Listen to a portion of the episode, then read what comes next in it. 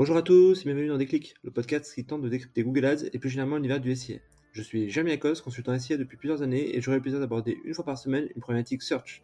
Sans langue de bois mais toujours avec bienveillance, l'ambition au cours de chaque épisode est de déconstruire les mythes autour de Google Ads, une plateforme qui vient de fêter ses 20 ans, en partageant mes échanges, lectures et retours d'expérience. Pour ce 40e épisode, je vous propose de battre notre coupe. Avec la fin d'année, c'est l'heure des mea culpa. Car nous avons beau connaître les bonnes pratiques sur le bout des doigts, parfois nous ne les appliquons pas toujours. Les raisons sont multiples. Manque de temps, mauvaises habitudes, oubli. Allez, ne nous flagellons pas trop. Il est toujours temps de corriger le tir et d'approcher l'excellence dans l'exécution. Allez, je compte les points. La première bonne pratique est l'utilisation des notes et libellés. Tout documenter est très souvent une excellente pratique, surtout si le compte est géré à plusieurs. Cela facilite la vie de vos collègues et celle de vos successeurs. Sur les libellés, il faut être monomaniaque en les intégrant à minima sur toutes les campagnes et les annonces. Cela constitue un formidable rempart dans la gestion et le pilotage des comptes. Sur les notes, cela vous permet de cartographier dans la plateforme dès qu'il y a eu un changement extérieur, type campagne TV, lancement de produit, ou un ajustement intérieur, type changement stratégie de smart bidding. C'est une tâche besogneuse mais rudement efficace lorsque vous analysez les performances passées et n'avez plus en tête que le pic de conversion de juillet était dû à une campagne promotionnelle par exemple. La deuxième bonne pratique est l'utilisation des scripts. Il y a 10 ans, les consultants SIA utilisaient pas mal de scripts. C'était l'époque où Google Ads n'avait pas encore basculé sur le tout algorithmique. Toutes les tâches étaient très fastidieuses, que ce soit l'ajustement des CPC manuels, les SQR, le reporting ou l'analyse des comptes. Pour gagner du temps, les scripts étaient utilisés, notamment les plus connus, le ngran, qui permet d'identifier les occurrences sémantiques pertinentes à acheter. Or aujourd'hui, il tombe en désuétude à cause des recommandations automatiques, du smart bidding, du ciblage large, des filtres et segments disponibles. Il n'y a plus que le e-commerce qui l'utilise fréquemment pour gérer leurs flux produits. Les deux scripts que j'aime bien en ce moment permettent la détection des directions 404 avec mise en pause de l'annonce et l'exclusion du domaine cible sur les emplacements. La troisième bonne pratique est l'exclusion des mots-clés et emplacements. Je le répète ici assez souvent, mais la tenue de l'hygiène d'un compte passe par la mise à jour fréquente des exclusions des termes de recherche, mais aussi des emplacements avec la généralisation de Performance Max. De mon côté, je le fais chaque semaine pour les termes de recherche et côté emplacement, j'exclus à minima par défaut au niveau compte les applications. Avec la démocratisation du ciblage large, on commence à oublier peu à peu les bienfaits des SQR pour intégrer de nouveaux mots-clés à une matrice. Je recommande de le faire tous les mois pour les gros comptes. Ces deux actions prennent du temps, sont rébarbatives, mais hautement qualitatives pour la bonne tenue du compte.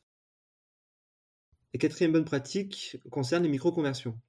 Avec la généralisation du smart bidding, la mise en place de micro-conversions est naturellement une bonne pratique. Mais opérationnellement, c'est souvent compliqué. Pas de bande passante chez l'équipe web analyse intégrateur, évolution constante du site et donc des micro-conversions qui pètent souvent. Pire, les quelques fois où elles sont bien traquées, elles ne sont souvent pas utilisées. Pourtant, que ce soit en lead gen ou en e-commerce, c'est hyper intéressant de les remonter et de les piloter. De mon côté, je gère la plupart de mes campagnes sur des leads et non sur des clients, me permettant ainsi d'alimenter les algorithmes avec le plus de données possible. La cinquième bonne pratique concerne la remontée de la valeur de conversion. C'est souvent une tannée, sauf pour les e-commerçants. Quoique, quelle valeur faut-il remonter pour eux? Le panier avec frais de livraison, non. En TTC ou hors taxe? Uniquement la marge? Les questions sont nombreuses. Et une fois celle-ci répandue, il faut s'attaquer à la customisation du data layer et l'alimentation du tag Google Ads. Pas facile. Pour les acteurs lead gen, c'est pire, puisque par définition, il n'y a pas de valeur monétaire associée au lead. Ils doivent donc la modéliser. Un formulaire égale 1, une prise de rendez-vous égale 5. Oui, mais pourquoi? Ou alors, il faut passer par l'équipe data science pour scorer un lead en temps réel en fonction de son espérance de gain, et là, on se retrouve avec un projet de grande envergure. Seulement, alimenter la valeur de conversion est hyper stratégique pour piloter ces campagnes à la rentabilité. Bien souvent, devant ce micmac, les annonceurs se contentent de monitorer leur stratégie Google Ads à l'ancienne, c'est-à-dire sur les volumes de conversion et des données disponibles directement dans Google Ads. La sixième bonne pratique concerne le tracking URL. Bien souvent, au moment du setup d'un nouveau compte, tout le tracking est clean. Puis, au fil du run, c'est là que ça se corse. Pêle-mêle. Nouveaux éléments non traqués, doublons de tracking, incohérence dans la nomenclature, oubli de mise à jour des UTM, etc. etc. Résultat, l'analyse des campagnes dans l'outil de web analyse devient incompréhensible. Pas facile dans ces conditions de tirer de la valeur. Pour se faciliter la vie, je suis partisan d'utiliser le modèle de suivi tracking présent niveau campagne avec l'intégration de variables dynamiques uniquement. Et enfin, la septième bonne pratique, le clean des accès. Honnêtement, c'est l'action la plus simple et souvent la plus oubliée. Je ne compte plus le nombre de comptes sur lesquels j'ai opéré où il y avait encore l'ancienne agence ou des adresses email en Gmail qui avaient accès.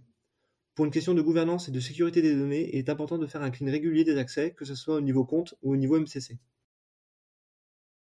Et enfin le bonus, l'utilisation de l'onglet Objectif de performance. Je n'ai encore jamais croisé la route de quelqu'un qui utilisait cet onglet dans Google Ads. Faites-moi mentir. Blague à part, je pense que tout le monde suit l'adéquation entre les performances Google Ads et son BP directement sur la plateforme ou via un outil de reporting à part. Voilà, ce 40e épisode touche déjà à sa fin, j'espère que vous avez eu le déclic. Comme toujours, je suis preneur de vos retours, propositions de sujets en commentaire ou par message privé sur LinkedIn. D'ici là, prenez soin de vous, et si vous me cherchez, vous savez me trouver. Sur Google bien sûr, mais en 2023. Allez, à la prochaine